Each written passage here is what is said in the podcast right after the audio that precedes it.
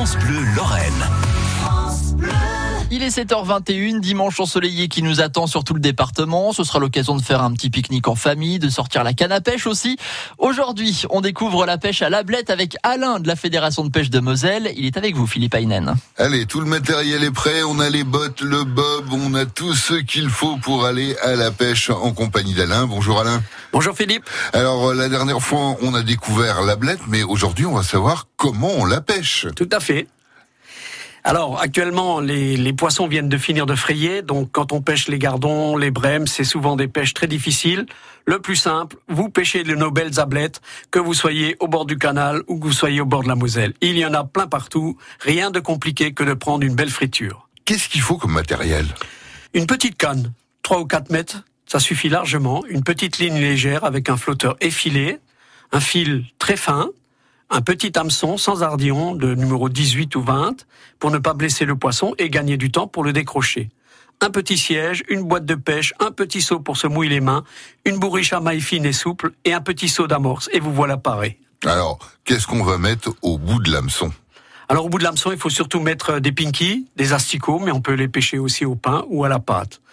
Il suffit de préparer 500 grammes d'amorce de couleur claire, de bien la mouiller, voire même de la mettre en soupe, et vous verrez, le résultat sera extraordinaire. Alors, pour la technique, on va pêcher comment?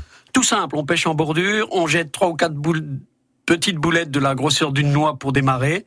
On lance la ligne dans le, nuage, le nuage qu'aura fait la blette et vous verrez, la touche sera pratiquement immédiate. Après, on ne lance plus que des toutes petites pincées et puis on décroche les poissons avec les mains mouillées, surtout si on veut les relâcher en pleine forme.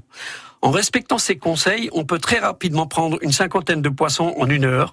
Et de temps en temps, vous verrez, vous attraperez ou un petit gardon ou une petite brème qui viennent participer au festin, ce qui fait le charme de ces parties de pêche. N'oubliez pas de temps à autre d'observer la blette, qui est magnifique avec sa robe argentée, son dos vert et ses beaux yeux noirs et blancs. On ne s'ennuie pas, les touches et les prises se succèdent, et au bout de trois heures, on peut très bien avoir 150 poissons dans sa bourriche. Soit on les relâche, soit on les garde pour une bonne friture, c'est un vrai régal. Bon, 150, vous n'êtes pas marseillais euh Non, non, pas du tout. C'est tout à fait possible. Bon, eh ben alors parfait.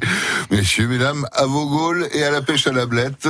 Et on réécoute tout ça sur francebleu.fr. Philippe Aynen, vous restez pas trop loin. Dans une petite heure, on évoque avec vous les mines et les enfants de mineurs avec euh, André Bernard, hein, qui était dans les studios de France Bleu Lorraine, mineur à, à On parlera avec lui bah, du bilan qu'il fait de ces années de mine. France Bleu Lorraine.